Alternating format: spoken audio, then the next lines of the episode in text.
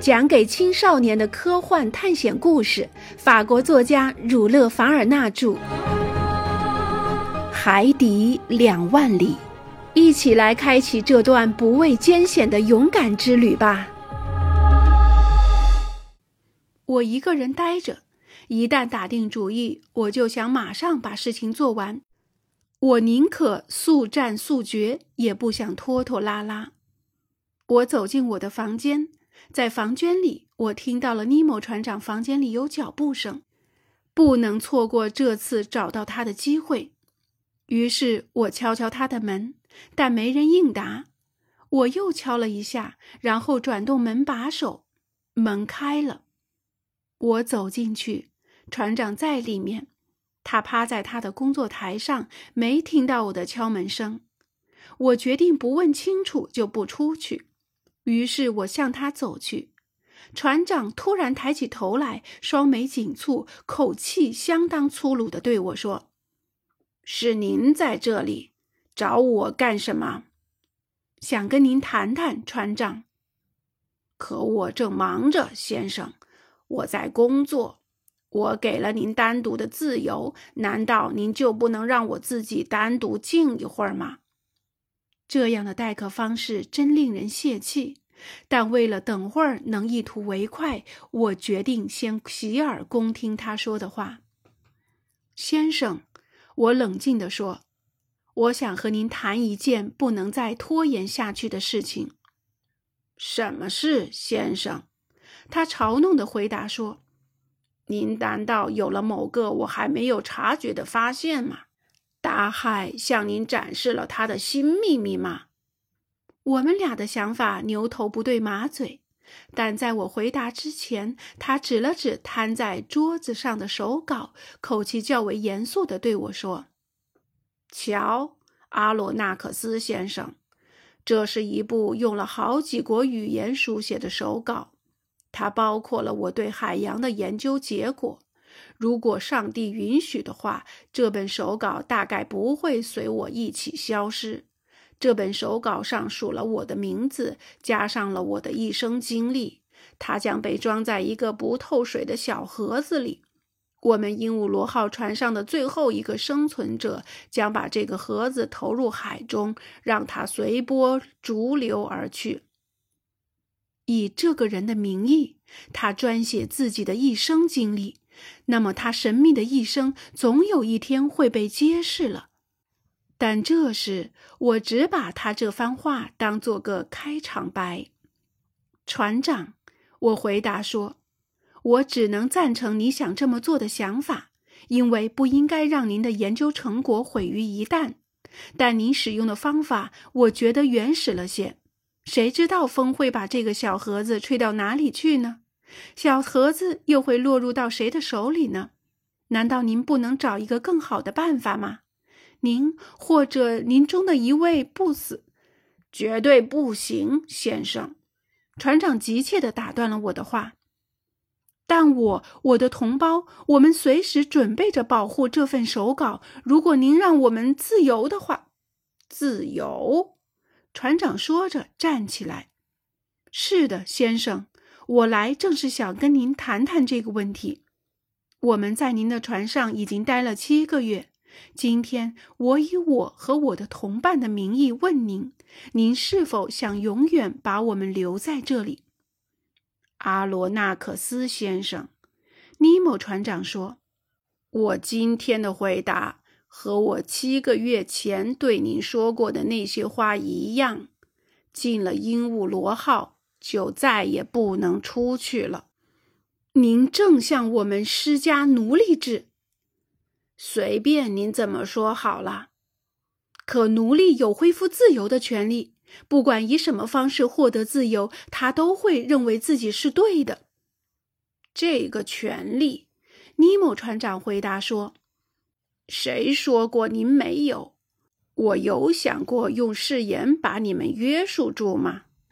船长看着我，双手交叉在胸前。先生，我对他说：“我们第二次回到这个我本来不想谈，您也不想再谈的问题上吧。既然我们已经谈到了，那就让我们说个痛快吧。我向您重复说一次，这是一个不仅仅涉及我个人的问题。对于我来说，搞研究是一种救助，一种有效的消遣，一种动力，一种能让我忘掉一切的情况。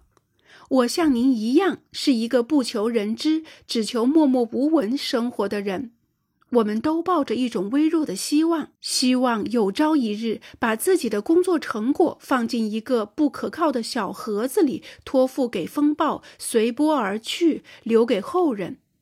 一句话，我很佩服您，您可以毫无顾忌的扮演您的角色，那个我在某些方面了解的角色。但您生活中还有一些方面还蒙着一层复杂和神秘的色彩。对此，我和我的同伴们，我们一无所解。甚至当我们的心为您而跳动，为您的某些痛苦而难过，为您的天才和勇敢行为而鼓舞时，我们还必须尽可能地控制住由于看到善和美，或碰到敌或友而应该流露出来的情感。我们丝毫不能表露出来。啊！正是我们对于有关您的一切的这种陌生感，使我们的处境变得有些不可接受、不可容忍，甚至连我也感觉到无法忍受。对于尼德兰就更不用说了。但每个人，只要他是一个人，就值得别人为他着想。您有没有想过，对自由的热爱，对被奴役的憎恨，可能使加拿大人那个性格的人产生报复的念头？您有没有想过他会怎么想，会怎么策划，会怎么做呢？我缄口不言了。尼莫船长站起来，让尼德兰想他乐意想的，图谋他想图谋的，做他想做的事情去吧。这跟我有什么关系？这又不是我给他找来的，我又不是很乐意留他在我的船上。至于您，阿罗纳克斯先生，您是个明白一切的人，不说您也是这样的。我再也没什么可回答您的了。但愿这是您第一次谈到这个问题，也是最后一次。如果还有第二次，我就连听都不想听了。我只好退出来。从那天起，我们的关系就变得非常紧张。我向我的两个同伴汇报了我的谈话。我们现在知道，尼德说：“对于这个人没有任何可指望的了。鹦鹉螺号正在向长岛靠近，不论天气如何，我们逃走吧。”但天气变得越来越糟，出现了一些大风暴的迹象，大气灰沉沉的。天际边一层层散开的卷云的后面，紧随着团团乌云，还有一些低云飞快地掠过。海水高涨，海浪澎湃。除了暴风雨的朋友海燕外，其他的鸟儿都不见了。晴雨表明显下降，说明空气中湿度极高。在大气中饱含的电离子的作用下，电闪雷鸣，暴风雨就要来了。五月十八日，确切地说，当鹦鹉螺号浮在与长岛同一纬度上，距纽约水道几海里时，暴风雨发作了。我之所以能描绘下这场暴风雨时，是因为尼莫船长由于不可解释的任性，不是让船潜入海底避雨，而是正面与暴风雨对抗。当时风从西南面刮来。先是阵阵每秒十五米风速的凉爽大风，到晚上三点钟，刮到了每秒二十五米，这是台风的速度。尼莫船长站在平台上，迎风傲然不动。为了预防汹涌澎湃的巨浪，他的腰间系着一根缆绳。我也登上平台，系上绳子，欣赏这场暴风雨和这个昂首挺立的无与伦比的人。浸在水波中的大块的乌云横扫过海涛翻滚的水面，我再也见不到那些大漩涡中的小浪花了。只见一阵阵煤烟色的低短长浪头，一浪接一浪而来，慢慢的，浪峰越来越高，相互推涌激荡。鹦鹉螺号时而侧身卧倒，时而像桅杆一样屹立，发疯似的翻转摇晃。五点钟左右，一场暴风雨降临了，但海浪和狂风并没有因此平歇。暴风雨以每秒钟四十五米，即接近每小时四十里的速度脱缰而来。在这种情况下，它可以掀翻房屋。把屋瓦吹进门里，折断铁栅栏，让一架口径二十四厘米的大炮挪位。然而，在暴风雨中间，鹦鹉螺号证实了一个工程师学者的话：没有不能纵横大海的构造完美的船体。这不是一座海浪能够冲毁的坚石，而是一只寻粮活动着的钢铁纺锤。它不用工具，不用围墙，就能在狂风暴雨中丝毫无损。然而，我认真地观察起扑面而来的海涛，它们窜至五米高，宽幅是一百五十至一百七十米，推进的速度是风速的一半，即每秒十五米。它们的水量和强烈随着海水深度的增加而增加。于是我明白了，这些海浪把空气包抄起来，压缩进海底，同时它们也带走了生命和氧气。他们的极限压力，有人曾经算过，在他们冲击的表面上可以达到每平方英尺三千公斤。正是这样的海浪，在赫布里德岛上掀起了一块重八万四千英镑的岩石。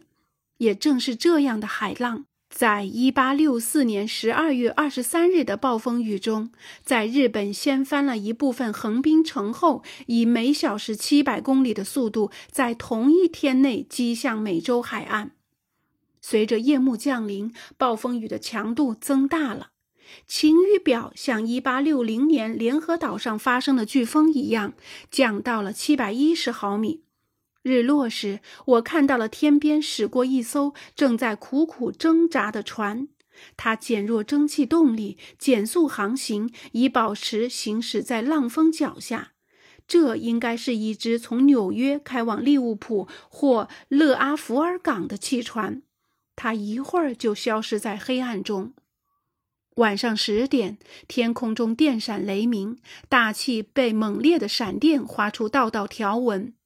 而对着这样的霹雳雷鸣，我再也忍受不了。而尼莫船长，他正视着他，好像要把暴风雨的灵魂吸进他的体内似的。一阵可怕的声响充斥空中，这是一声由压碎的海浪吼声、风啸声和炸雷声组成的完整的响声。风从天边各个方向吹来。从东边来的台风吹向北边，南边又吹回东边，和北半球回旋风暴形成逆向流动。啊，海湾暖流，它完全称得上暴风雨之王。正是它的水流中的空气层温度差，造成了这可畏的飓风。一阵闪电跟在大风的后面，雨滴变成了带电的雨势。尼莫船长站在那里，好像在期望着让雷劈死似的。他觉得只有这种死亡才能配得上他。一阵吓人的摇晃后，鹦鹉螺号的钢铁冲角冲向天空，像一支避雷针一样，上面溅出长长的火花。我精疲力竭，瘫倒在地上。我向嵌板爬去，打开嵌板下到客厅里。这时的暴风雨最猛烈，在鹦鹉螺号船内站都站不稳。而尼莫船长等到午夜前后才回到船里。我听到储水器慢慢的装上了水，鹦鹉螺号缓缓地潜入水中。透过客厅打开的玻璃窗，我看到了一群惊慌失措的鱼，像一群幽灵一样在着火的水中穿过。有几条竟在我的眼皮底下被雷击死。